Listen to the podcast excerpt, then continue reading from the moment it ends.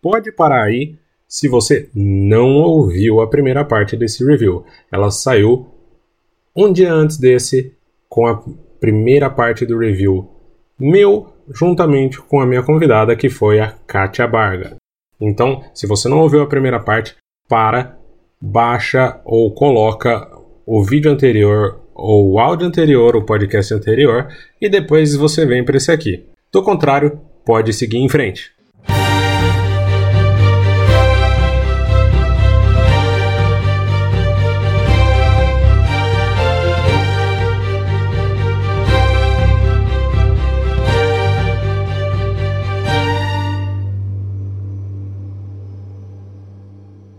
Mas pra gente, pra gente voltar no episódio, porque a gente, eu fico divagando pra caralho. A gente começou essa, essa divagação. É isso? Divagação não. Ó, meu português, meu português tá meio complicado.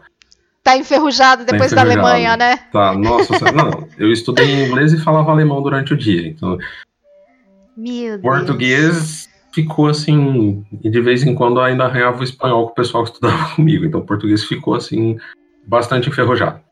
Eu comecei a devagar, comecei devagar com um, com o episódio parecer, o episódio 7 para mim lembrar um pouco Star Trek de você montar a tripulação. Por isso que eu, que eu falei de Star Trek Picard. Star Trek Picard, esse comecinho tem essa, esse clima de The Mandalorian de montar a tripulação. Mas é bem legal como nesse episódio tudo se conecta, né? Ele, ele, ele conecta as pessoas que apareceram ao longo de toda a, a temporada para reunir todo mundo de novo. E, e, é uma coisa legal também que, como os episódios foram semanais, não, foi, não é uma coisa brusca. Do tipo, se a gente estivesse vendo tudo de uma vez, era, seria como se a gente acabou de ver aqueles personagens e pumba, eles já estão se reunindo de novo. Como a gente viu a cada semana, foi como se a gente também tivesse ficado um tempo sem vê-los e, e, tendo um reencontro ali da, daqueles personagens. É, diferente, é, é, é, diferente de se a gente tivesse visto tudo de uma vez. Deu tempo de ficar pensando, pô, não vai aparecer a cara de novo? Pô, não vai aparecer o Quill de novo? E o, o Ed Eleven não vai aparecer? É, então, eu acho que isso também a, acaba somando na, na narrativa, essa coisa de a gente também ter uma passagem de tempo um pouco maior na vida real, é, fazendo um paralelo com a própria série. E como que você se sentiu com, no episódio 7 você juntou toda a tripulação ali, o Quill, o Ed Eleven, a Cara, o Griff Carga e o Mando. E aí você terminar o episódio 8 com dois mortos, né? Um morto no episódio 7 um morto no episódio 8, o Quill e o Ed Eleven. E a Cara e o Griff Carga deixarem o, o Mando para trás e resolverem ficar no planeta que eu Verdade, acabei de esquecer o Foi meio que ele deixou eles para trás, né? Mas eles escolheram ficar, né? Eles Sim. é que escolheram ficar lá. Lá em Nevarro. Ai, gente, é, é, é complicado, né? Porque quando, quando a gente vê personagens assim e que tem uma química legal e que funciona legal como um grupo, né? A gente quer ver junto de novo e por mais tempo, né? É, é quase como que o pessoal falava de querer ver juntos os, os protagonistas da, da, trilogia nova, que a gente via pouco. Sim. Então precisou chegar no episódio 9, porra, não, a gente não vê junto o Paul com o Finn, com a Rey, né? E, pô, cada um fica para um lado e vai chegar no final e a gente não viu eles interagindo juntos, né? Aqui é mais ou menos isso também. Você vê os personagens que têm uma química boa, que você quer ver funcionando juntos, interagindo, e aí chega no final, você tem um pouco disso. É, só que dura pouco, né? Dali um pouco já desmonta essa, essa formação dessa, dessa equipe de novo. Dura muito pouco, né? Muito pouco. Mas ao mesmo tempo me dá a mesma impressão que também é temporário. É, pela forma como a série funciona, fica, fica claro que vai haver mais reencontros de novo. É, a cara a gente sabe que ela vai participar da segunda temporada. O Griff eu não Ah, e o, o Griff eu acredito que também vai aparecer de novo. Eu não sei se o, se o Carl Weathers tem, tem contrato, mas eu acho que pelo menos assim, mesmo que seja rapidamente, eu acho que ele aparece outra vez. Mas é perder o Quill, eu achei super dolorido. Meu Deus, quando, quando eu vi no final do episódio 7 que ele tinha ficado para trás, lá tinha sido abatido pelos pelos é, troopers que estavam atrás lá dele com o, com o Baby Yoda. Ai, realmente, olha, eu fiquei desolada. fiquei muito chateada. E você, como mãe, o que, que você queria fazer com aqueles troopers a hora que eles estavam batendo no Baby Yoda? Meu Deus do céu, gente. Mas olha, ao mesmo tempo que é uma cena revoltante que você fica, meu Deus, pudesse dar um chapoletão neles, ao mesmo tempo é uma cena tão boa, tão bem montada, que fala tanto sobre Star Wars numa pequena sketch, né?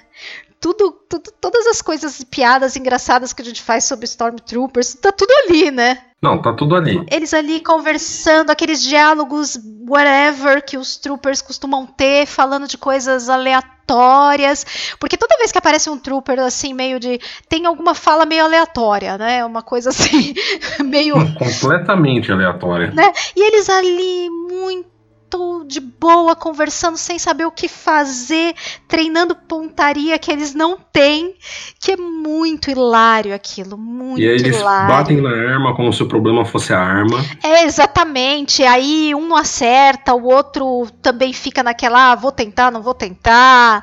É, e aí todo aquele diálogo deles falando do, do Baby Yoda, um curioso para olhar e o outro guardando ele lá com medo que acontecesse alguma coisa. E toda aquela situação, gente, fala muito sobre como é a questão né, do, do, dos Stormtroopers, de como eles são, é, no fim, por muita quantidade, acho e tal, eles não são muito bem preparados.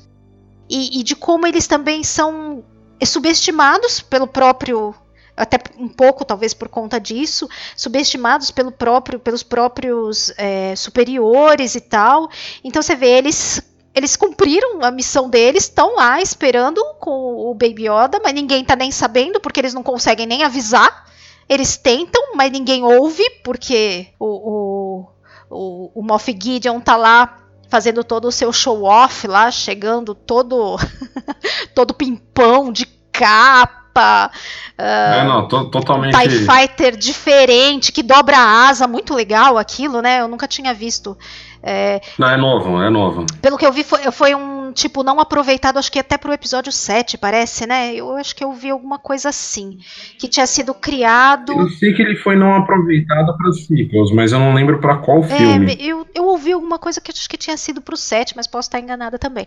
Mas de qualquer forma, muito legal. E ele lá com aqueles troopers todos de preto, matando esse, aquele, quem vai interromper, e no fim das contas eles lá já com o Baby Yoda, e tudo poderia ter sido meio que resolvido se tivessem sido ouvidos, né?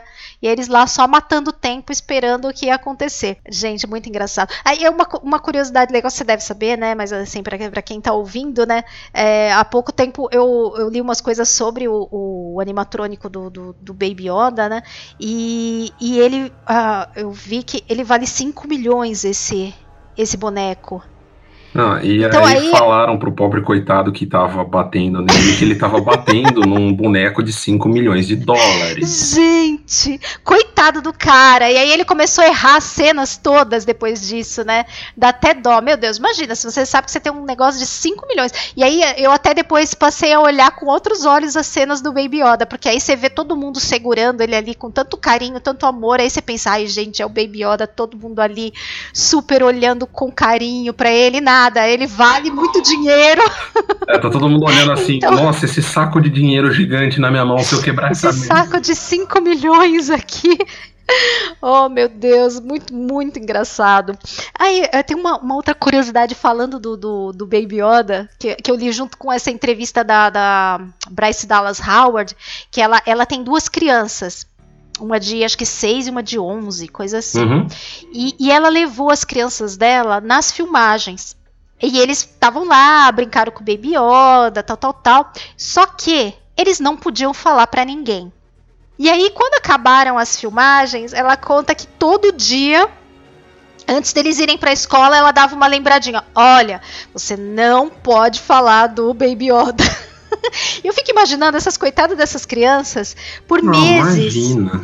tendo que guardar segredo. Gente, deve ter sido muito difícil isso. É muito difícil. Não só as crianças dela, né? Mas todas as crianças que filmaram com aquele boneco. Porque tem. É, tinha várias crianças, crianças lá. Se bobear, se bobear, tem as crianças dela ali no meio brincando. Eu não duvido. Muito provável. Porque eles têm 6 e 11, tinham várias crianças ali de, né, de, de várias idades, eles deviam estar ali no meio. Eu não duvido. Eu realmente não duvido. Mas muito curioso isso, né? Você é uma criança que você não pode participou de um negócio super legal, tem ali uma. O de seis talvez nem tanto, é meio whatever. Nem, nem se liga muito da importância, acho. Mas o de 11 deve ter ficado, caraca, eu sei uma coisa muito importante, não posso contar para ninguém. Não, imagina, e criança ainda. Eu quero um Baby Yoda daquele e eu não sei se eu ia conseguir ficar sem falar. Ai, gente, é muito difícil. Realmente muito difícil. E aí, qual que foi a tua reação na hora que você viu no finalzinho, na última cena que a gente acha que o Moff Gideon chafurdou ali, né? Depois que a gente já perdeu o Ed Eleven, a gente acha que o Moff Gideon chafurdou ali na, no planeta de lava, que ele morreu, e sai uma lâmina preta do TIE Fighter modificado dele, e ele está com o Dark Saber na mão e acabou a temporada.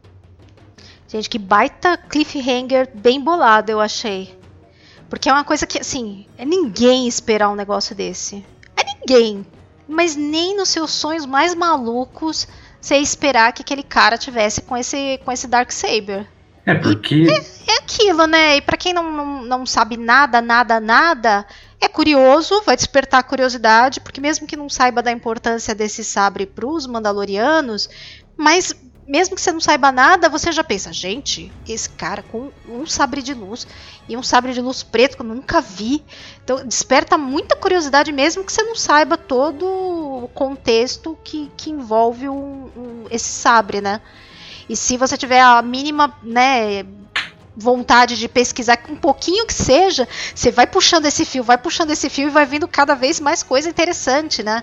E que vai agregando muito na história. Eu, eu acho que tem muita coisa interessante para rolar aí e, e, e, eu acredito que na, na, próxima temporada vai vir também muito flashback mostrando um pouco do que, que aconteceu com esse Dark Saber aí para que ele parasse na mão do Moff Gideon. Não, a única, bom, dá meio para esperar que no, durante o período do, do Império Mandalor foi atacado, meio que dizimado, e eles falam um pouco isso, né? Que eles estão se escondendo, né? É, eles falam do cerco de Mandalor e eles falam da Noite das Mil Lágrimas. O cerco é, de Mandalor, ele, é, ele ainda tem. Eu tenho uma dúvida aí, porque na Wikipedia o pessoal aponta para o artigo do cerco de Mandalor é, que ocorreu nas Guerras Clônicas. Mas será que é o que vai aparecer em Clone Wars agora? Eu acho que teve um segundo. Hum, pode ser. Porque o, Mandaloriano, ele foi resgatado criança, uhum. né? ali nas Guerras Clônicas, então eu não sei se ele viveu realmente o cerco de Mandalor. É, eu, eu, tenho um pouco de dúvida que ano que foi que ele foi resgatado. Da impressão, talvez fosse meio que no período do começo do Império, porque é, ali é uns 5 anos depois do Retorno de Jedi, e aí vai ter passado o quê? Uns 25 para 30 da, da, da ascensão do Império. Ah, então teria que ser um depois rápido. que o, de, teria que ser depois que o Império já assumiu, né? Aquela, aqu, aquela operação ali onde, onde ele é, é, é resgatado pe, hum, pelos eu Mandalorianos. Eu acho não? que não. Eu acho que é durante as Guerras Clônicas, porque você tem todo o então, exército antes. de droids. Eu acho que é, é porque ainda é droid de batalha, né? Não é Stormtrooper. Não, nada. ainda é droid de batalha. É, é então teria que ser. Mas aí quantos anos será que ele. Ah, deixa eu ver. Ali ele tem, parece uns. Ó, se aquilo lá for. 8, 10. Se aquilo lá for. Ele não é tão criancinha. Fazendo de cabeça, assim. Se aquilo lá for um ano antes do episódio 3, isso significa que. São 20 anos antes do 4. Então... Aí mais 4 até o retorno de Jedi, 24. Mais 5 até 30. o Mandalorian. 29. Porque ele parece ter uns 35, mais ou menos. Sim, daria. 35 para 40. Menos de 40. daria uns 37, 38 ali. E o. Como é que é o nome do ator mesmo? O Pedro Pascal. Pedro Pascal. Vamos dar um Google aqui. Ver ele deve ter uns Pascal. 40. 40 e pouquinho? É o Pedro Pascal de 75, isso dá 44. Ah, ele tem um ano mais que eu. Ai, meu Deus. eu já entregando a idade aqui. É, agora você entregou. É, é. O Pedro Pascal tá, no, tá com 44. Hum, tá, tá ok, entendeu? Pra ele fazer um cara de 37, é, dá, 38, dá, dá, super, dá pra fazer é, super de dá. boa. Ele tem menos Dá. barba branca do que eu? É bom, mas aí isso aí, é, barba, cabelo branco e idade são coisas que não caminham juntas. Não, a- a- os meus começaram a aparecer na oitava série. Jesus. Bom, eu não tenho nenhum ainda, então eu tô ainda no lucro. Então ainda dá, dá pra ser ali nas Guerras Crônicas. É, dá, né? Também bate. Mas eu acho que pode ter tido um segundo cerco. Existe uma, meio que uma teoria de que quando a, gente- a última vez que a gente viu os Mandalorianos, eles tinham. Em Rebels, eles tinham acabado de se rebelar. E a gente não vê o que acontece com a rebelião dos Mandalorianos em Rebels. E o Darksaber tava na mão da Bo-Katan, que era a nova É, líder. então, mas aí na época do Rebels, é, primeiro tá com o Maul, né? Aí depois passa pra Sabine, E aí, e aí da. Sabine vai pra Bocatan, Sim. Eu, que aí é um pouco antes, é um pouco ano antes do episódio trilogia 4. Isso. Na minha Então, cabeça. naquela época. Bom, já tinha que ter acontecido isso com ele. Sim. Não, eu falo quando eles falam. é, quando eles falam do cerco de Mandalor nessa série, eu penso que talvez tenha tido um segundo cerco de Mandalor depois que os Mandalorianos se rebelaram. E aí isso teria levado à tal da Noite das Mil Lágrimas, que deve, deve ser onde os Mandalorianos foram dizimados. Ah, mas aí também. Que, mas também o. O, o Din Djarin, o Mando, ele não é um Mandaloriano de verdade, né? Então aquela invasão lá, eu acho que nem é Mandalor, é outro não, eu lugar, acho né? que talvez ali seja uma colônia de Mandalor, porque É, o Mandalor tem várias Não é colônias. Mandalor né? em si, né? Eu acho que ali não é. Tem várias colônias de, de Mandalorianos além do planeta Mandalor. Uhum. É, não- ali não deve ser Mandalor mesmo, né? E aí é legal Então que não eles significa falam... que é no cerco, nada. Não, não. Quando eles, o- a questão do cerco é mais o, o Din Djarin, ele fala que ele conhece o Moff Gideon por causa do cerco de Mandalor e das Noites Ah, das Mil verdade. Lágrimas. E Verdade. aí eu acho pela Mas aí nessa época ele já devia estar com os Mandalorianos, Sim. né? Mas pela idade dos dois, eu imagino que tenha tido um segundo cerco de Mandalor na época da trilogia clássica, que a gente ainda não viu. Uhum. Que aí foi quando realmente acabaram com quase todo mundo, perderam o sabre negro, né? E teria ido parar na mão do, do Gideon. Do Gideon. Tem uma teoria que fala que o Deve ser Gideon isso poderia mesmo. ser um Mandaloriano. Você acredita nisso? Que Talvez um Mandaloriano que traiu a, a nação, traiu o planeta. Não sei. Não sei, não, viu? Porque é, tem, né? Tem várias, várias, vários episódios assim. A própria Sabine trabalhou pro, pro Império, né? Sim, É, então tem, tem essas, essas interações, né, de Mandalorianos com o Império. Pode até ser. é porque eles têm vários clãs e os clãs brigando por poder. E às Uhum. vezes aí um deles pode ter achado. Um desses clãs pode ter ficado do lado do Império, não é? Pode ser, verdade. Não tinha pensado por esse lado. Pra, eu não sei, pra mim ele passou uma vibe muito de ser imperial. Então por isso eu não cheguei a pensar nessa, nessa possibilidade, né? Mas realmente pode ser mesmo. Pode ser que ele fosse de algum dos clãs. Mas certamente na, na próxima temporada eles devem explorar isso, isso bem mais. Aí agora eu vou te jogar. Mas a, a- falando do, do último episódio aí um pouquinho mais, apesar dele ser meio sério e tal, ele tem bastante do Taika Waititi, né? Tem. Principalmente o começo, né? O começo. Depois, ai, depois tem aquele lance maravilhoso do. Não, a babá mais irresponsável do mundo, né? Eu nunca deixaria o IG-11 cuidar das minhas filhas. Porque ele me coloca o Baby Yoda num canguru, pega um speeder e se mete no meio do tiroteio com o Baby Yoda no colo. Não, Gente, mas, mas que, que babá é essa, meu Deus do céu? E rende umas cenas ótimas, né? Do Baby Yoda lá no ventinho, fazendo Wii e tal. É muito legal. Mas que babá irresponsável. é, eu me lembrei meio daquele filme Operação Babá com o Vin Diesel. Gente. Eu assisti ontem esse filme, eu tô com ele na memória.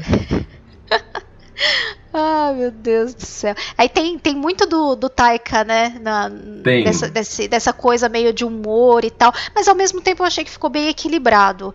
Eu, eu acho que, que, ele, que ele, ele coloca. O humor do Taika ele é peculiar, mas ele não é pesado, eu acho. Não, e, e coloca, eu acho que. Eu acho que o, o grande lance em Star Wars é, é saber os momentos e os personagens para colocar o humor, né? Saber em que, em que, que personagens que cabe o humor e em que momentos, né? E eu acho que ele, ele dosou, dosou bem aí no, no, episódio, apesar de ser um episódio que tem coisas mais pesadas, né? Tem coisas mais sérias, mas ao mesmo tempo é, tem uns lances de humor muito bons e, e, muito Star Wars, uma vibe mesmo muito de humor Star Sim. Wars, que não destoa.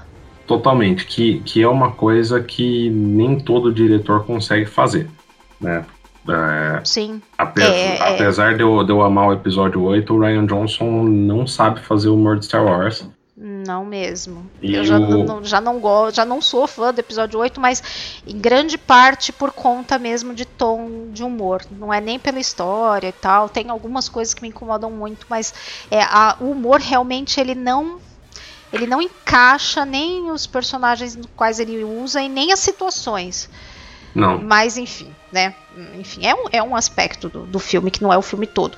Mas que incomoda bastante. Mas já aqui eu acho que ele coloca nos lugares certos. Coloca o humor nos Troopers, no Baby Yoda, um pouco no, no IG-11, que é, é uma, uma coisa clássica de Star Wars, usar os droids como alívio cômico, né? Mesmo os que são que são mais rabugentos ou que têm uma personalidade mais forte, mas eles têm os seus momentos de, de humor, né? É, isso é muito clássico de Star Wars. Sim, e sabe o que eu acho engraçado falando do Taika? Você tem aqueles sites, uh, sei lá, Entertainment Weekly e esses sites mais de gossip, assim. Eu não lembro como que é gossip em português, deu branco total agora. De fofoca. Mais de fofoca, o né? Site de fofoca. De especulação falando, fofoca. Falando do Taika dirigindo Star Wars. E aí, eles chegam e perguntam, Taika, ah, eu você vi umas tem... notícias assim. Você tem, você tem interesse em dirigir Star Wars como se ele nunca tivesse dirigido. Entendeu? O cara dirigiu um episódio, é óbvio que ele tem interesse. Pois é. E, e teve. É, é que dirigir um... um... filme tem, acho que, um peso muito maior, né? Dirigir o um filme para o cinema, mas. Sim, mas teve até um desses sites que eu, eu olhei outro dia. Os caras citaram ele como dublador do IG-11 em The Mandalorian, mas não, mas não citaram não ele como, como diretor. diretor. É. Ah, caramba. É, realmente. Aí eu falo, eu falo gente, o que, que esse cara tá fazendo? O que, que esse repórter tá fazendo? É a pesquisa, pesquisa mal feita do repórter. É, tirou, tirou o diploma, achou o diploma na rua. E é isso aí, né? Sim. Sim. Agora, deixa eu Aí tem uma, uma coisa pergunta. nesse último episódio também que eu acho muito. que, que me, deixou, me deu um certo sustinho quando eu vi, que é o, o R2 pernudo. O R2 pernudo é muito estranho, meu Eu adorei Deus aquilo do lá. céu! Não é muito legal, mas é muito estranho.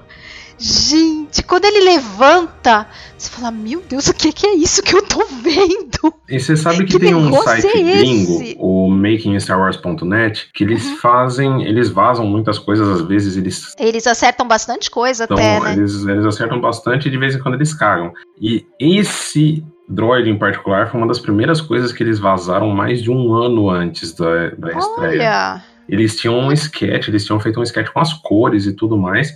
E eu tinha esquecido completamente. O primeiro episódio eu ainda tava, não, que hora que esse aquele droid vai aparecer? Apareceu o IG-11, o cara não gostava de droid, eu, ah, sei lá, deve ter, deve ser um dos, uma das coisas que eles vazaram errado. é, ou é aquelas coisas que aparecem meio de fundo, meio que não tem uma. E só tá lá e não chama muito atenção. Poderia ser também, né? Porque aparece tanta coisa. Aí ele começou a levantar assim, eu falei, caralho, que legal, aquele droid, eu achei mal foda e não sei o quê. E aí eu pensei, pô, esse droid vai entrar pro time, né? Hum, ai, não pensei isso na hora, não. Eu Eu achei que ele frustrado. fosse atacar, ele me deu um susto quando ele levantou.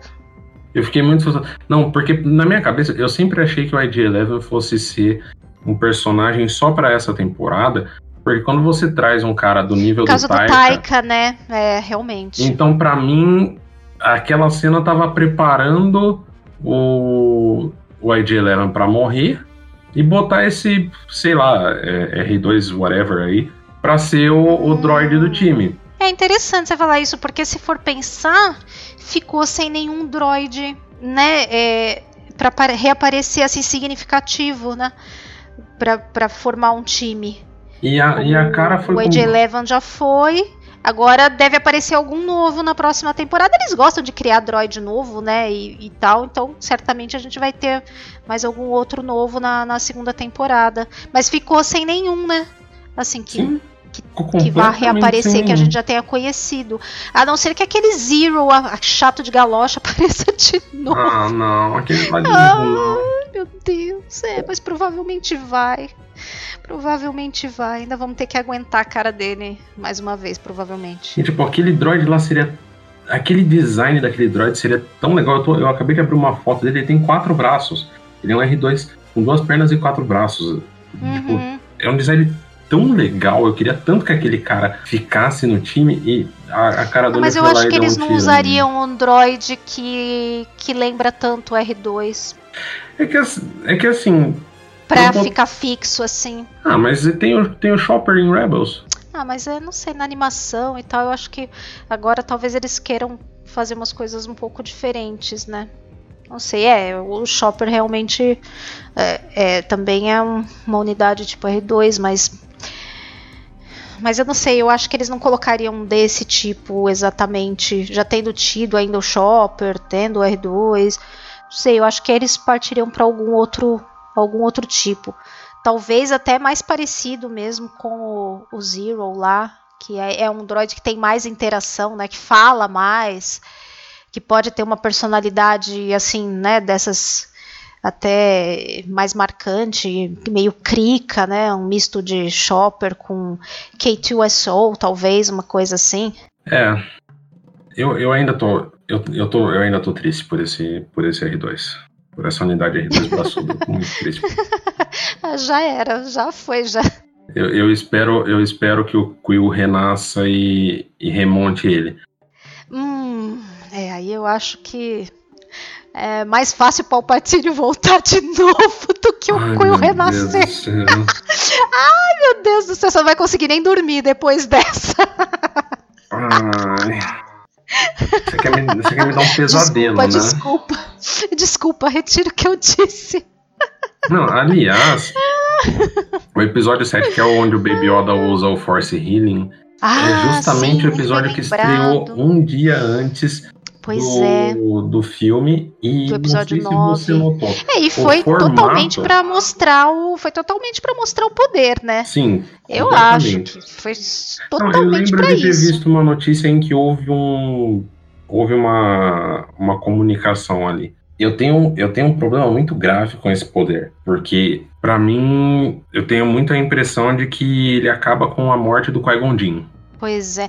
Com a morte do Qui-Gon Jinn, com a história do Anakin com a Padme, é, eu no, quando eu, eu, gravei, como eu comentei, falando sobre o episódio 9, né?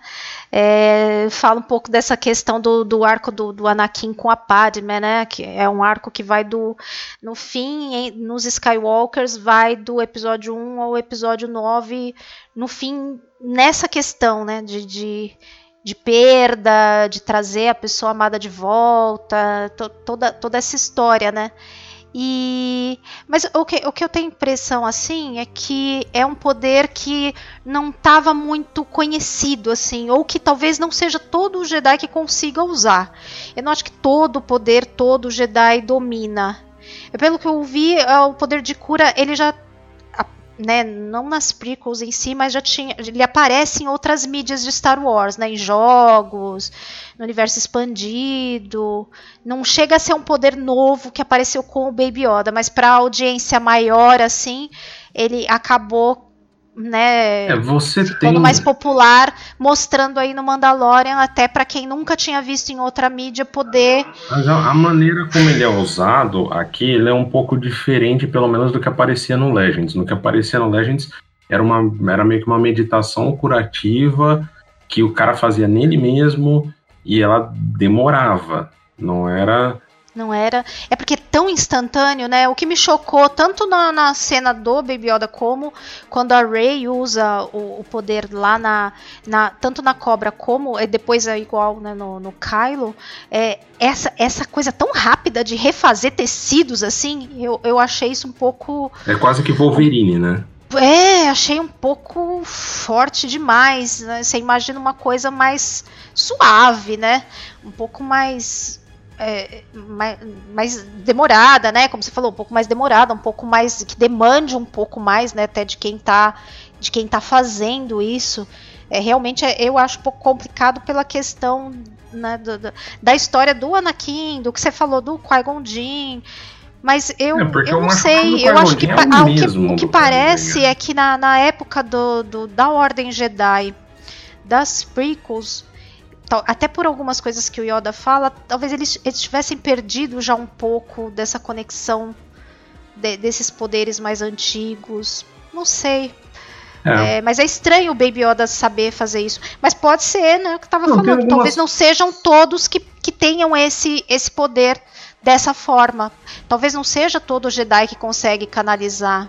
O Baby Yoda em si saber fazer não, não é o que não é o que me incomoda. Em The Clone Wars tem alguns arcos que você vê crianças fazendo, e até quando as pessoas reclamam que a Rey era overpowered, uh, quando, quando a gente ainda achava que ela era ninguém, e queriam uma explicação, e aí fizeram essa, essa explicação que não é exatamente o que, o que eu gostaria.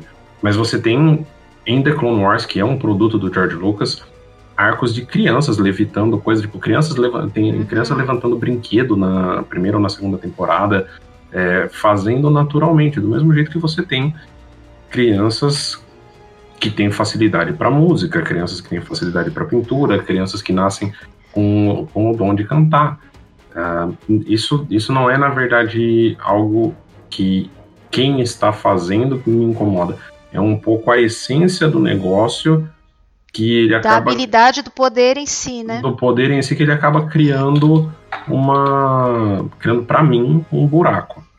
Porque é, é literalmente o mesmo. Compromete mesmo um pouco o que vem antes, né?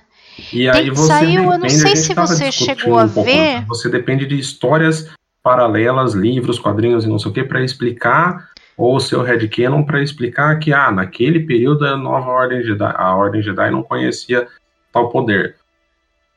Uhum. É, eu, eu talvez eu prefira acreditar que não seja todo mundo que consegue, que, que consegue dominar, né? Eu não sei se você chegou a ver, eu não consegui ler ainda. É, você, você chegou a ver as primeiras edições que saíram do Rise of Kylo Ren?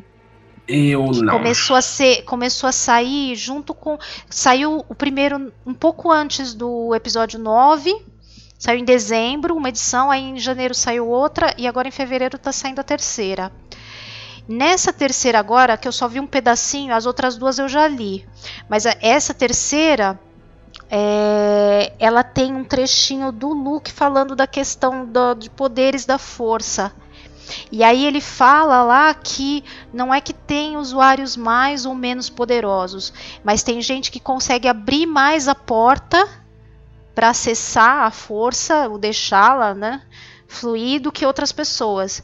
Tem gente que, que já de cara já tem essa porta mais aberta e outros vão precisar abrir mais essa porta. Hum. E é uma coisa que faz sentido eu acho que no, no, até no que vem antes, porque você vê, uh, tanto o Luke como a Rey, eles começaram a usar os poderes tarde, com 19 anos aí mais ou menos. Os a partir sim. do momento que eles perceberam que tinha essa porta para abrir ou já entreaberta e aí começaram a olhar ou deixar passar. Dali para frente foi. Mas nada indica que antes disso eles tivessem muita noção. Então, acho que a partir do momento que você começa a abrir essa porta e, e come, a percebe essa conexão, ela vai vir. Mas antes de você estar tá ligado que isso existe, passa meio, meio batido. Então, talvez seja um pouco isso. É, falta você ter a noção dessa porta entreaberta ou que você precisa abrir mais para deixar a, a, força fluir. E talvez não seja todo mundo que consegue fazer isso de abrir essa porta. Ele faz essa analogia aí na, nessa, nessa HQ que está saindo agora em fevereiro. Eu Sim, achei uma figura gente, interessante. Verdade, o próprio, o próprio Ezra em, em, Rebels ele tem muito mais facilidade de lidar com animais uhum, que o uhum. Kanan. É, verdade. É, ele tem uma ligação super com animais e a Rey parece ter também, né? Ela vai lá, interage com a cobra com uma certa facilidade. É, ela, eu tenho a impressão que ela também tem essa facilidade de, de lidar com, com, com animais. É, na verdade, não, não é, nem, não é realmente nem ela, nem ela fazer, só me incomoda a existência mesmo, porque aí eu preciso criar esse headcanon que o Obi-Wan não conseguia, ou que o Obi-Wan não uhum. sabia. E... e... o próprio Anakin, né? Todo o drama da Padmé, talvez é, ele pudesse não, se... não ter se focado nisso. Porque no fim, a, a, toda a questão inicial era: vou perder a Padmé, vou perder a Padmé, ela vai morrer. Se ele soubesse fazer o que o Kylo faz no final. Agora a questão é: o que eu tenho para mim da diferença do Anakin pro Kylo é que o Kylo dá a vida dele de maneira. Um, não egoísta, selfless, né? Diz, ah, eu tô que nem você. É, e o Anakin, eu não sei se ele, se ele tinha essa intenção, porque ele queria era viver com a Padme, ele não queria que a, simplesmente que a Padme vivesse e ele não. O mundo dele tinha que ter a Padme junto. E eu acho que Sim. isso é que fecha o arco Skywalker de uma maneira nesse aspecto, né, tirando outras questões. E isso é que eu acho que para mim fecha o arco Skywalker, mas muito bem. Se você pega o primórdio do que foi o problema que levou o Anakin a virar Darth Vader. E a último Skywalker, o que ele faz, fecha. É, ele faz exatamente o que o avô. Ele termina o que. Ele ressignifica o que, ele fala, inclusive, né? É. Eu vou terminar aquilo que você. Ressignifica essa frase completamente. Com outro sentido. Para mim, isso é, é o que mais fecha de maneira releva um monte de outras coisas por conta desses pequenos detalhes. Eu acho que isso fecha é um pequeno detalhe que fecha o ciclo dos Skywalker de uma maneira muito legal. É, a gente estava discutindo antes de começar a gravar os nossos sentimentos quanto quanto a Halo, né? Essa parte eu acho que eu até comentei no meu review que eu achei bastante legal esse ressignificado ele conseguir fazer justamente o que o Anakin não conseguia. As minhas dúvidas, uhum. que eu até expus para você antes da gente começar a gravar, são com relação a você trazer o significado, por exemplo, da heroína e você é mãe de duas meninas.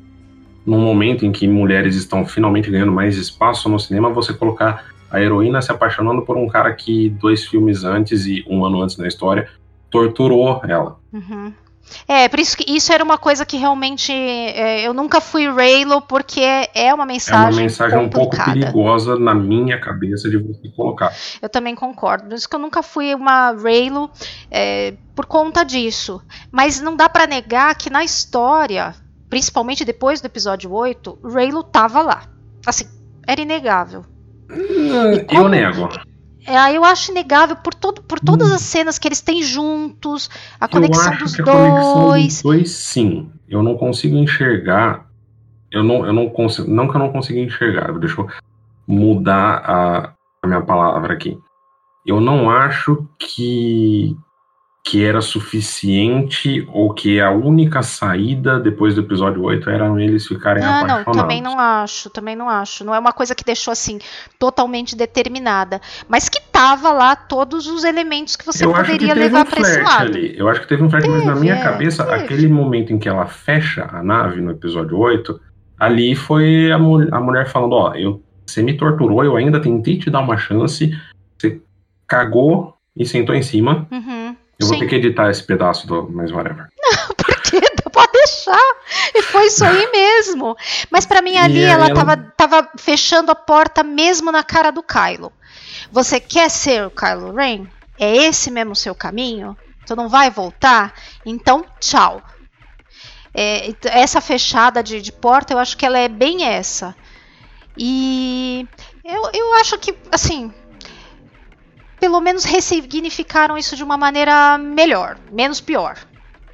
É, assim, Com eu, toda a mudança, né, da morte por causa do dos Kylo. atores, não por causa da história. A história pra mim não tinha. Ah, Não sim, tinha sim. Eles conseguiram entregar de uma maneira muito convincente, né? E se não fosse isso, eu acho que realmente, se eles tivessem falhado, o Adam, a, Ray, a, a Daisy, se eles tivessem falhado em entregar isso, aí ia ser complicado. Sim, ia ser Ia ser extremamente muito complicado. complicado. Porque ah, isso realmente dependia muito deles para ser convincente. Eu acho que só, eu só consigo aceitar um pouco mais porque Star Wars é uma coisa muito particular. É, são histórias muito particulares, não é uma coisa que você replica assim na, na, na, ah, na vida real com facilidade. Então você está no meio de uma guerra, em que no meio de uma guerra as pessoas fazem coisas absurdas por estarem no meio de uma guerra. É, você tem todo o lance da força, o próprio Kylo Ren, depois que você, inclusive agora vendo né, a história que está sendo contada aí no Rise of Kylo Ren, tudo, você vê o quanto é, ele foi levado, mas levado de uma maneira muito intensa a fazer o que fez.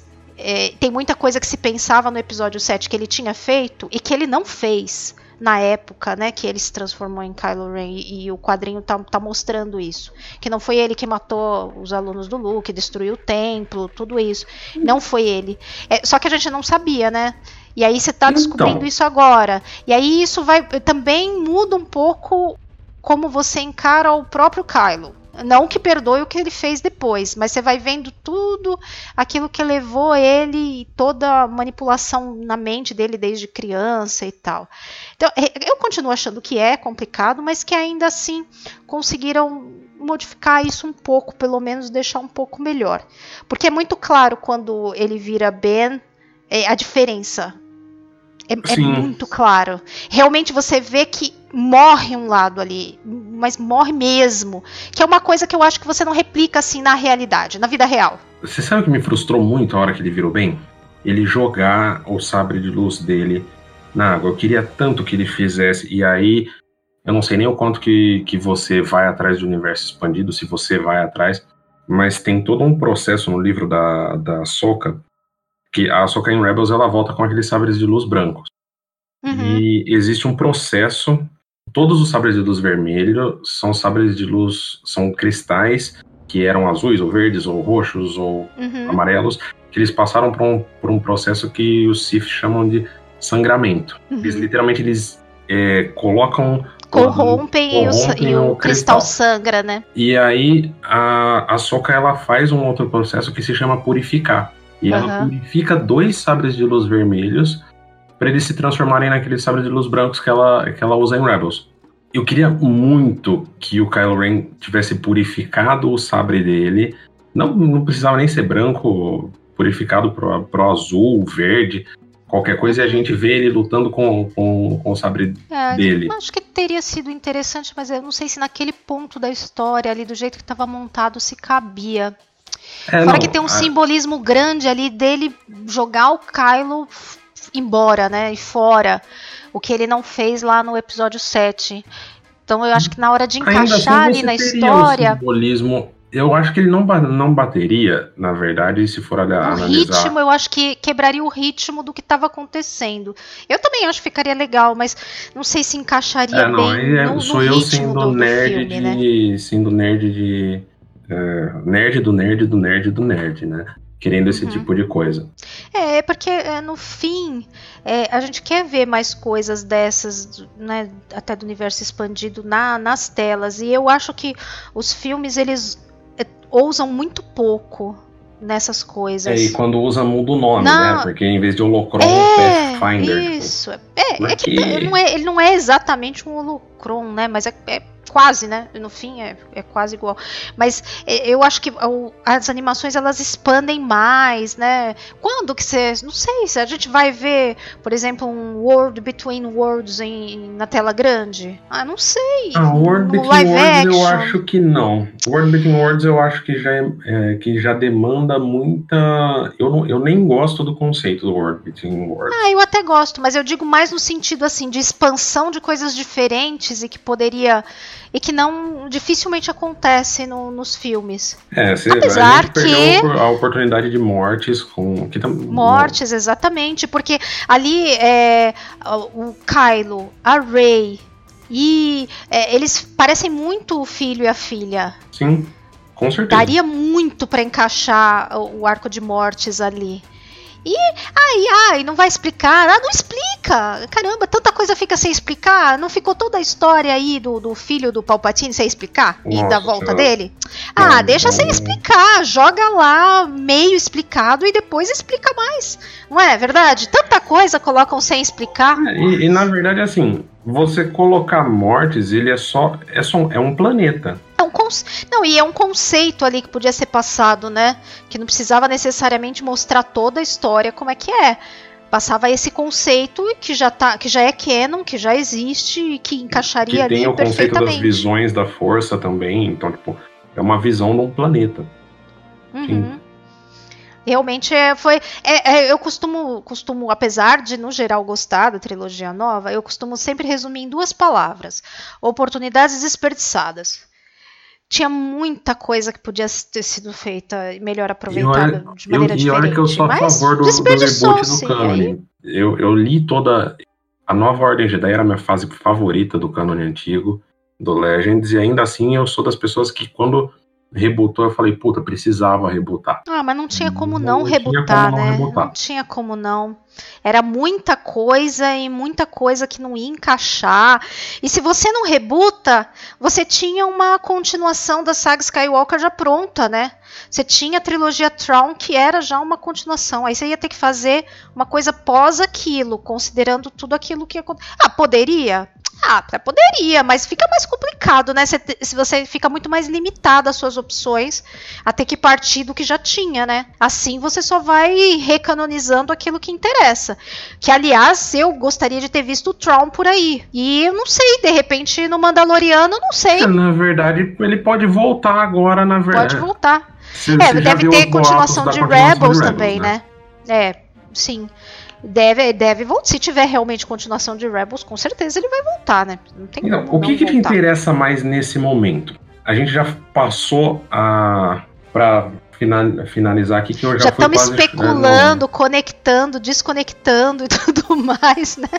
já falando de episódio 9, trilogia é. nova, é. já deu uma viajada já. e eu já, eu já bateram aqui na porta, já, já, já é meia-noite e meia. Em, é, assim, eu avisei que, que se eu fosse é, gravar eu... ia complicar a sua vida, né? Ia demorar. Eu faço a mesma coisa, eu faço a mesma coisa. Eu tomei uma bronca ontem. Sozinho é mais fácil de você controlar, né? Sozinho você consegue lá seguir sua pauta. É, sozinho, sozinho eu consigo controlar, mas eu tomei uma bronca ontem numa festa de aniversário porque eu fiquei a tarde inteira falando de Star Wars, StarCraft, uh, Warcraft, que mais? Uh, jogos de tabuleiro. E não falei com mais ninguém, só falei com uma pessoa. Pô, eu sou dos jogos de tabuleiro também, hein? E eu, eu fiquei a tarde inteira só falando disso só com uma pessoa na festa. Paciência, acontece. Oh, melhor coisa, melhor coisa. Então, pra gente, pra gente terminar, o que que você. É, três coisas. O que que você espera. O que que você achou, resumo do que você achou da temporada, o que você espera para a próxima temporada e de tudo que ainda vem de Star Wars, o que que, te, que a gente acha. O que, que te interessa mais? É, Clone Wars agora, é, segunda temporada de Mandalorian, é talvez uma sequência de Rebels ou os filmes, os filmes que estão confirmados e que a gente não sabe, o que, que o que, que você anseia mais conhecer daqui para frente de Star Wars? Ih, separa mais uma hora aí, você tá ferrado. Bom, vou tentar, vou tentar ser o mais concisa possível. Bom, no resumo da, da, da, temporada. Eu achei essa temporada muito legal, tanto de formato como de conteúdo. Acho que ela tem umas surpresas é muito legais que a gente não esperava, como o Baby Yoda, por exemplo, que se tornou já uma coisa tão icônica. O Mando em si, é, eu acho que no, no, início da temporada, quem esperava que o Mando ia ser já tão querido e, e certamente já suplantaria o, o, Boba Fett, que tantos anos, né, uh, teve aí na, nas graças do, dos fãs. E com certeza hoje em dia um, é até mais popular, eu acho.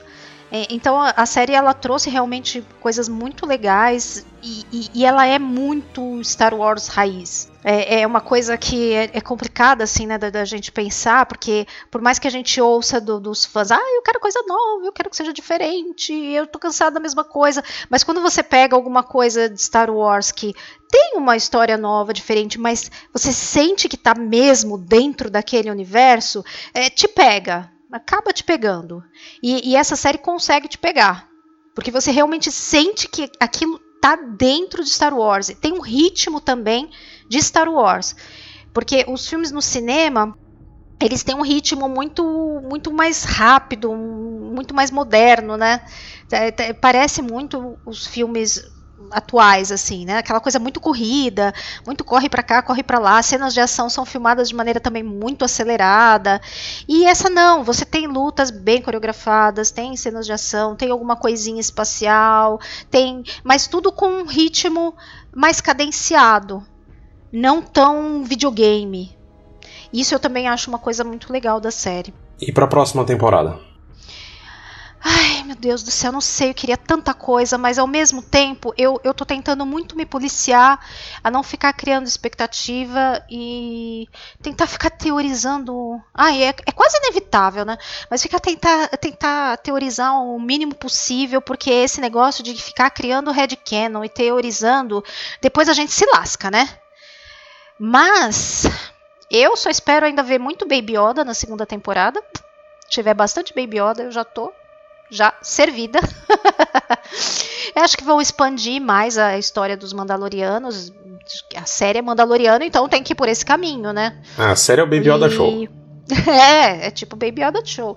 E, mas eu, eu espero que eles não não desvendem muito dos mistérios do Baby Yoda. Eu, eu não gostaria assim que eles realmente encontrassem o planeta do Yoda. É, eu não queria que tivesse muita explicação.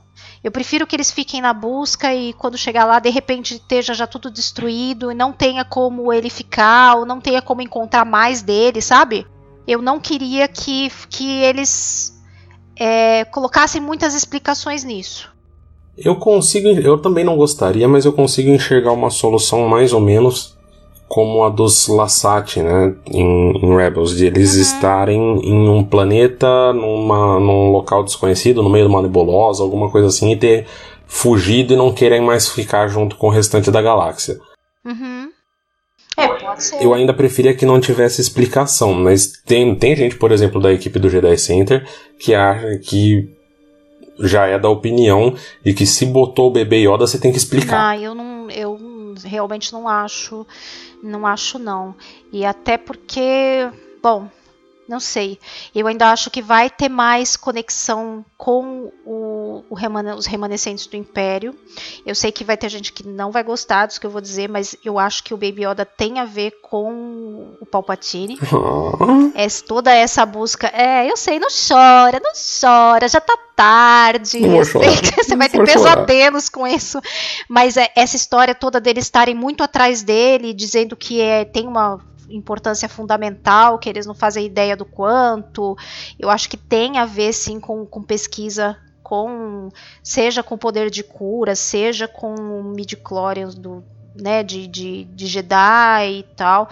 Acho que vai. Não, eu não acho que vou aprofundar nisso, não, mas acho que ainda vai voltar um pouquinho a, a, a, abordar isso, talvez de maneira assim, bem superficial, mas meio que explicando por que é que eles estão tão atrás do Baby Yoda. É, isso sei, vão gostaria... ter que explicar.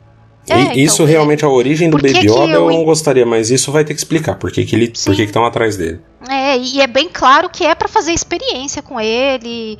Tem cientista atrás, tem o povo lá da clonagem. Então, é, meio, eu acho, tanto quanto inegável que tem alguma conexão. É, eu gostaria, é, é, mas isso são os meus sonhos molhados. Eu gostaria que tivesse uma conexão com a escola do Luke, pelo menos não precisava entrar fundo, mas que eles pelo menos buscassem ou cruzassem com isso. Mas por que, que você quer que o Baby Yoda morra? Mas é, eu acho que ele vai morrer ou vai sumir. Eu não, eu não vejo não vejo como a gente vai ter. Eu já tô me preparando psicologicamente para isso. Eu já vou, já vou ficar uns anos me preparando, porque o Baby Yoda ou vai para zonas. vai pegar um Purgle e vai sumir. É, Eu acho que talvez ele não vá ficar lá na escola, mas talvez ele passe por lá. Nem que seja para informação ou qualquer coisa. Porque tem, tem que ter um sentido deles buscarem alguém que entenda desses poderes do Baby Yoda. E Sim. só tem uma pessoa que eles podem buscar para isso nesse. Ou a Soca, ou vão cruzar com ela. Vamos realizar um sonho de ver a Soca em live action. É, gostaria, mas daí não sei, né? Com o Filone envolvido é. Não, se fizerem isso, aí eu, aí eu vou querer uma série da Soca. Com aí... o Filone envolvido, não tem uma coisa que ele não queira enfiar a Soca no meio. Então, não é, é, impossível. Apesar dela ser a minha personagem favorita, eu acho que hoje a minha personagem favorita é, o Filone ele exagera onde colocar uhum. a Soca. sim, sim. Ele exagera. É, eu acho que, na verdade, até eu nem gosto tanto do World Between, Between Worlds por duas coisas. Uma é que eu não acho que coisas que mexam com o tempo, que você tirar uma pessoa de um pedaço do tempo e puxar para outro, sejam boas para Star Wars. Deixa isso para Jornada nas Estrelas e para Doctor Who, que são É arriscadíssimo, duas, é... né? É um terreno é um terreno perigoso de mexer, realmente. E a outra é que foi ele foi criado só para salvar Mas o bom foi que eles isolaram isso de uma maneira eu acho que eles isolaram isso de uma maneira muito particular, muito específico, num lugar hum. específico, dentro de um templo que se perdeu. Então, que... mas por que, que não pode ter em outro lugar? Porque ah, poder pode, pode, mas já fica isso. mais restrito, pelo menos, né? Não é tipo um poder Jedi que de repente aparece alguém que tem. Eu acho que é uma coisa mais limitada mesmo, que, que, que aí já não deixa tão fácil de aparecer. Tipo a Díade do, do, do Kylo e da, da Rey. Não é uma coisa que vai ficar aparecendo assim é, com frequência. Não, mas já tem gente falando que o Obi-Wan e o Anakin são uma dia, de que o Luke e a Ah, não, mas aqui também as pessoas dão uma via, umas viajadas também, né? É, daí daí é, a gente dá, dá umas viajadas nas teorias às vezes e dá uma exagerada. É, não, só, só, só Lucasfilm não contratar nenhuma dessas pessoas tá ótimo. É, então. Mas basicamente acho que é só isso só que eu quero ver, coisa pouca. Já teve rumores, eu li vários rumores de que teria alguma breve, um, alguma breve ponta do Luke na segunda temporada. Isso eu ia achar legal. Possível, né? Rebels tem umas pontas da Leia, né? Sim, na verdade em Rebels me incomoda. Vou te falar por quê. Em Rebels eu tenho muito a sensação de que os caras estão aqui no interior de São Paulo e não numa galáxia muito, muito distante, entendeu? Porque eles trombam sem querer com a Leia, eles trombam com o R2 e com o C3PO, eles trombam com o Lando. Ah, é, o Lando também aparece, verdade. O Lando também aparece. O Lando, mas o Lando eu acho mais aleatório do que a Leia, porque a Leia, pelo menos, ela, ela já tá meio ligada ali com a rebelião. Ela já tá ali trabalhando para ajudar. Ainda mas o, o Lando, é, o Lando é em si, aleatório. realmente, eu acho muito mais aleatório. O Luke faz sentido com a história porque ele é o único Jedi vivo que se tem notícia. Então, se o, se o Mando escuta falar do Luke e ele sabe que o moleque tem esses poderes, é, é tipo, e ele já Sim. sabe que o, que o Yodinha faz parte dessa raça de magos que eram inimigos dos, dos Mandalorianos, ele vai procurar o mago que tá vivo para entregar o maguinho. Faz é. sentido. Não, e engraçado, agora pensando nisso, é, me pareceu que poderia ter tido alguma pista, nem que fosse uma coisa assim que não fosse usada agora, mas lá em Tatooine, né? Porque é, Luke era de lá, Anakin era de lá, e nem, nem digo por essa época, porque ninguém sabia, né, de poderes nada. Mas o Luke volta para lá depois como Jedi já, lá em Tatooine, né, e, e desmantela lá a, a, organização do Jabba. E ele poderia talvez ter esbarrado em alguma coisa lá em Tatooine, né? Alguém Sim. falou alguma coisa, talvez ainda mais para frente, não sei. Mas de repente a aparição de Tatooine podia ter tido alguma ligação com isso, alguma pista, alguma coisa que desse uma pista para ele, mas não teve nada, né? Não, é, aí teria uma, aí teria um motivo interessante para Tatooine aparecer. Sim, sim, nesse ponto totalmente. E a gente ainda poderia ver, se bem que nessa época ainda não, porque o Ben ainda tá com 5 anos nessa época, mais ou menos 4, 5 uhum. anos. É, ainda não ainda dá pra criança. ver o, o E o Luke ben nem Solo. tá com a escola Jedi ainda também, né? Porque ele ainda tá, nessa época, ele, ele ainda tá só buscando informações e relíquias, né? Nessa época ele não tá com a escola Sim, ainda, mas eu ainda, acho. Tá ele, no ainda é uma pessoa, ele ainda é uma pessoa conhecida, né? Ele é o herói da Ah, rebelião. sim, com certeza. Mas ele acho que ainda não. ah, nessa época ainda não tem, assim, já um, um local Não, eu acho né, que de, não. de escola. Não que eu Acho saiba, que ele ainda tá bem só é, procurando informações e tal. Ele É, só a vai gente tem no ter. episódio 9 eles falando do, do Luke viajando junto com o Lando, né? Dá pra aparecer o Luke e o Uhum, Lando e trazer o Donald Glover. Sim, sim.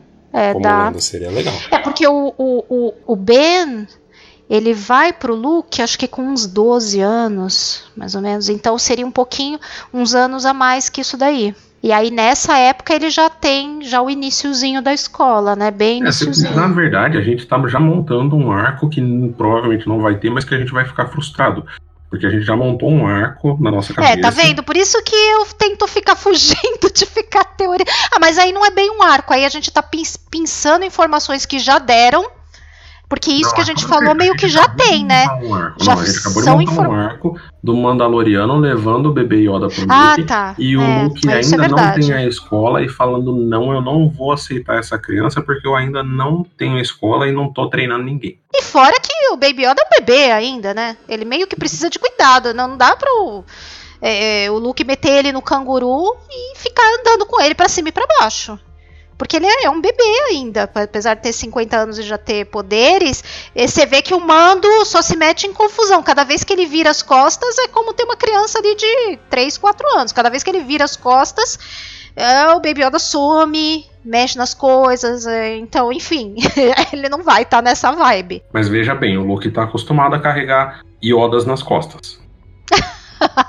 Isso, isso eu não posso negar, isso é verdade. Isso é verdade, isso seria muito engraçado. Aí nós já estamos viajando demais, né? Mas já imaginou ele colocar o Baby Yoda numa mochilinha? Ai, meu Deus do céu! Meu Deus, só de imaginar isso, já, já tô surtada aqui. Aí chega o fantasma do Yoda junto, imagina que cena.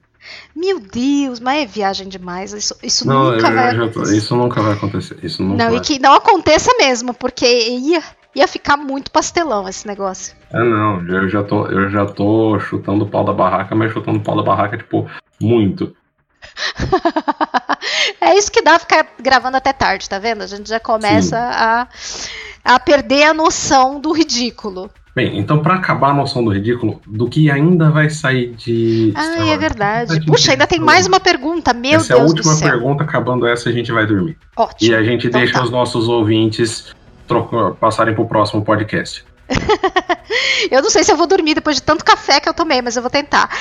Bem, eu, eu tô tentando não ficar criando muita expectativa com nada que vá sair, né?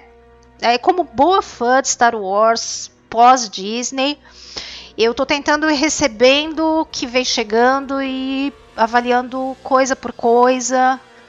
é, e tentando não ficar criando muita expectativa mais. Pra não ficar quebrando a cara, né? Uhum. Então a série do, do Kenobi, a gente tava no maior hype, ai, vai começar a filmar, Ian McGregor, Deborah Shaw pra dirigir, bababá, o roteiro tá legal, ele falou, aí já saem os rumores de que, ah, vamos adiar um pouco as filmagens, ah, vamos rever roteiro, ah, aí você já fica, ai, cacete, e agora? O que que vai acontecer? Né? Então, eu tô tentando não ficar muito na expectativa. Quero ver a série do Obi-Wan, provavelmente é uma das que eu tô mais ansiosa para ver. Mas se sair uma continuação de Rebels, acho ótimo, porque eu acho o final, o final de Rebels é um final que tem que ter continuação, meu Deus do céu, eu quero ver uma continuação. É, eu quero muito ver o que, principalmente o que eles vão fazer com o Traum. Porque mais uma oportunidade desperdiçada. De repente o Traum podia ter aparecido agora no, no episódio 9. Sim, né? ele podia. Eu acho que ele podia Ele ser o podia Pride. ter cara. vindo dessa zona desconhecida aí, das regiões desconhecidas, e, e podia ter, ter aparecido. Né, Não apareceu. Bom.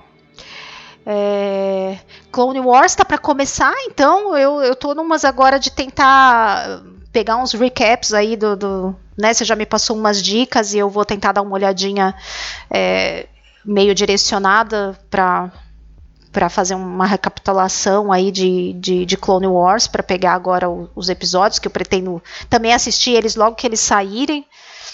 E meio que isso, não tô, eu não tô com expectativa dos filmes, porque né, eu, eu, prefiro que quando for sair, tiver certo, a gente vê. Eu, eu, particularmente, eu não acho que a trilogia do Ryan vai sair. Não acho. Eu acho que essa vai ser cancelada. E eles mesmos andaram falando que vão focar mais em, é, em filmes, em sagas que não necessariamente são trilogias. Acho que é até uma maneira que eles já encontraram de falar: ah, a gente não vai trabalhar mais com trilogia, então. Por isso vamos deixar esse projeto suspenso. É, então eu, eu acho, que, que vai sair. ainda volta para algum filme. Deve ter uma, deve ter uma multinha ali também, Talvez. porque se ele assinou um contrato, deve ter uma multa. Mas trilogia Talvez, não. Mas eu não acho que uma trilogia, eu não acho mesmo que, que ele vai fazer. É que agora então, com o Oscar filmes ele deu tô... a volta por cima, né? Ele voltou com o Knives Out, que tá sendo assim sucesso de público e crítica. E... É, o filme é bem legal, um pouquinho rocambolesco, uh, mas é, é legal. Eu assisti, achei o filme muito bom mesmo. Ele é bem legal. E não sei, eu acho que ele pode fazer algum filme bem legal de Star Wars. Eu só acho que colocar alguma coisa conhecida na mão dele, eu acho que não seria bom. Mas uma coisa nova, eu acho que poderia sair alguma coisa bem legal mesmo. Mas eu não sei. Eu acho que eles, uh, eu acho que a Lucasfilm vai querer fugir o máximo possível daqui para frente de qualquer coisa que possa lembrar alguma discórdia passada. É, vai, vão alguns anos até eles, se forem fazer, eles fazerem alguma coisa com o Ryan é, Johnson. Eu acho e mesmo. também com o J.J. Abrams. Porque. Sim, eu acho que o J.J. Abrams nem faz mais nada. Eu não acho que ele vai voltar, não. O Ryan talvez, mas o J.J. Abrams eu, eu não acho mesmo que vai voltar, não. E eu acho que com o tempo, com, com todos os defeitos e tal, eu acho que com o tempo, passar do tempo e um bom tempo, eu acho que essa trilogia vai assentar um pouquinho melhor para todo mundo. Todo mundo, eu tô exagerando, mas para para que tanto para quem não gosta do 8 como para quem não gosta do 9, eu acho que com o tempo vai dar uma assentada. Ah, pode vai continuar de repente não sendo o filme favorito, não gostando tanto, mas eu acho que essa sensação ruim que muita gente tá, seja em relação ao 8, seja em relação ao 9, eu acho que essa coisa vai assentar um pouco. É, é, e para muita gente o 8 já deu uma assentada, até com algumas ressignificações do 9. Teve gente que, até por não gostar do 9, começou a gostar um pouco mais do 8. Teve gente que estava desolada e voltou no 9. Então você tem um pouco de tudo, né? O, o fandom é muito diverso. O diverso, Sim. não no melhor sentido de diverso, mas, né, tem opinião de todo jeito. Então eu acho que ainda vai assentar melhor essa, essa trilogia com o tempo. E aí talvez, talvez eu, mas eu sinceramente não acho que esses diretores vão voltar. Talvez o Ryan, mas ainda assim eu apostaria mais que eles vão mesmo para um lado do John Favreau, pro Taika, para Deborah Shaw. Eu mais acho no que eles Filone vão... ainda. Filone, sim, com certeza. Eu achei, eu achei boa a direção dele no, nos episódios. O primeiro episódio que ele, que ele dirige é bem bom. O, o, outro, eu acho que é mais questão da história que não agrega muito do que é o episódio em si, a direção, que eu acho que, que, que são bem bons. É mais a questão mesmo da, da história que a gente não vê conectar tanto com o resto do arco, né? mas a direção dele é boa, então. E ele, assim, depois de, de George Lucas, acho que para mim a pessoa que mais ficou com o legado de Star Wars é o Dave Filoni. Se é, pra mim ele é a pessoa que, que, mais entende mesmo. É, se tem alguém ali que, que saca Star Wars, é o Filoni e o, e o Favreau. Favreau parece que tá muito alinhado também. E eu, eu tenho a impressão que os dois estão trabalhando muito perto muito juntos. É, já trabalhavam antes, né? Só tão, é, só é alterou é um pouco a ordem. É, eles já não se conhecem de agora, né? Já se conhecem lá de Clone Wars, então. Eu acho que eles são realmente. Eu acho, inclusive, que o Taika apesar de não ser a história feita pelo Taika, eu acho que ele conhece melhor de Star Wars em termos de como dirigir do que tanto o Ryan quanto o JJ. Ah, é, sim, talvez, talvez. Mas eu, eu acho que, que é, é meio difícil a gente comparar as coisas porque é, foram situações, acho que muito diferentes, né, dos dois. Acho que o peso que o JJ tinha para fazer esse restart da, da, franquia era um peso muito, muito grande, muito complicado. Ah, então, eu não, não, não gosto de criticá-lo, não, porque realmente era uma situação é, bucha, tanto para começar quanto para terminar. Duas grandes buchas. Eu tenho. Então... Eu, eu fico até um pouco chateado de, de falar isso. E eu falo, a gente tava conversando antes de gravar. De que eu tenho, eu tenho até inveja de você ter ficado feliz e ter gostado do episódio 9, porque... Putz, eu tive inveja por tanto tempo do, do, do dos fãs do, do, do, Ryan, tive muita é. inveja, então eu sei, eu sei bem qual é a sensação, porque eu também passei por ele, isso. Ele acabou assim, eu sempre fui a pessoa a defender o JJ com, com os fãs de, de Jornada nas Estrelas, apesar do segundo filme do JJ de Jornada ser bem ruim, e e agora eu tenho muito a impressão de que, de que o episódio 7, antes na minha cabeça era eu tenho muita impressão que o que funcionou do episódio 7 e talvez seja o mau gosto do episódio 9 que ficou na minha boca foi justamente o. Como é que é o nome do outro, do outro roteirista? O Kasdan. O Lawrence Kasdan? Para mim, a, a, diferença, a substituição do Lawrence Kasdan pelo Chris Terrio e o Chris Terrio, pra mim, ele conseguiu. Não tem um filme do Chris Terrio que eu tenha visto que eu goste. Ele nunca, para mim, ele é um cara que ele nunca consegue acertar. Eu nunca consegui assistir um filme dele. Eu não gosto do Batman vs Superman. Eu não gosto do Liga da Justiça. Eu não assisti até hoje. eu não gosto nem o que ganhou o Oscar, é, que era como o nome do ator do Batman. Com Nolan? Não, não, o outro. O ator do Batman. O, o Ben Affleck? É, o, o outro filme que, que Ben Affleck foi diretor. Ah, que ele foi diretor, ai, não lembro o nome. Mas aí esse o roteiro é do, do Chris Terrio? Não, não sabia. O Chris Terrio faz parte do, do time de roteiristas hum. daquele. Nem aquele eu gosto. É um filme. Mas eu não sei se a história em si é dele, né? Então, eu não, não sei. Aquele, aquele, lá, aquele lá é uma história real, é só uma adaptação. Não, eu digo a do episódio 9. Não sei se a história em si é dele. Ali eu acho que não, eu não tô nem falando da história ser do Chris Terrio. Eu tô falando mais no sentido de que eu acho que o, o Kasdan, ele tem um entendimento do que é do que é Star Wars, muito maior do que o, o JJ e, e o Chris Terrio, porque se você pegar o caso dele, ele participou lá da trilogia clássica, uhum. ele fez roteiro do 5, participou do roteiro do 5, uhum. participou do roteiro do 6, do 7. Mas ele não tá. Ah, não, é o filho dele que tá no solo, né? Não, o filho dele foi, fez o de, o de solo junto com ele. É, não é? É, é que é. O, o, o não sei, é minha impressão, acho que, e acho que talvez seja só impressão, porque eu, é, eu acho que é difícil a gente saber como é que funciona exatamente a coisa deles elaborarem o roteiro, né? Sim. Mas me parece que ele acerta muito nas falas, na maneira de redigir as falas. O, o texto em si fica muito bom na, na, na boca dos atores com, uh, com falas assim que marcam e que tem um, um, humor também certo, um tom certo, que encaixam no personagem, na essência do personagem.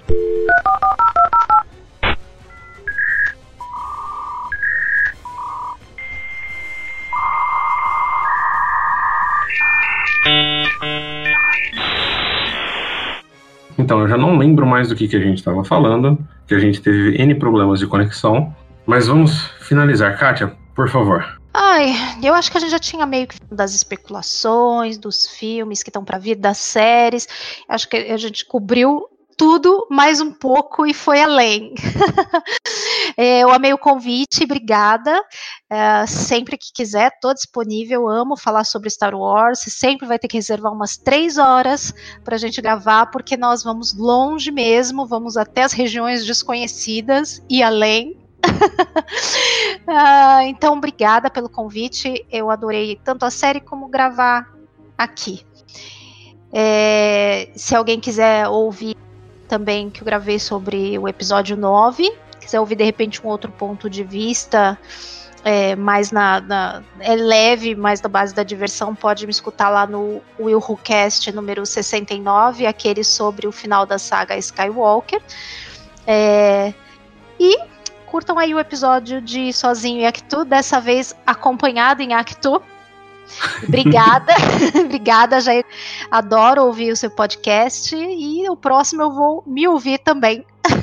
eu que agradeço você ter se juntado aqui. É a primeira vez que eu tô trazendo alguém que não é da equipe do Jedi Center ou que nunca foi da equipe do Jedi Center. Então é bem legal trazer alguém, trazer alguém de fora, trazer alguém que às vezes tem uma, uma ideia diferente, né? E também esse olhar que eu, que eu achei muito legal, você às vezes trazer um pouco o olhar de mãe também, porque eu nunca tinha parado para anotar, eu não tenho criança, eu nunca tinha parado para anotar, por exemplo, os detalhes da, da direção da Bryce Dallas Howard, que você falou que ela, como mãe, ela ficou olhando assim, é, transformando o Baby Yoda realmente numa, numa coisa crível, numa sensibilidade diferente. E é muito interessante trazer isso. Eu sei que o fandom de Star Wars é muito mais masculino, mas a participação de vocês, mulheres como um todo, tem que cada vez crescer mais. Eu sei que pelo menos uma das tuas meninas é fã de Star Wars também, já faz cosplay de, já fez cosplay de Rey aí, inclusive. Já, oh, eu tô cumprindo a minha, minha parte aqui, minha cota.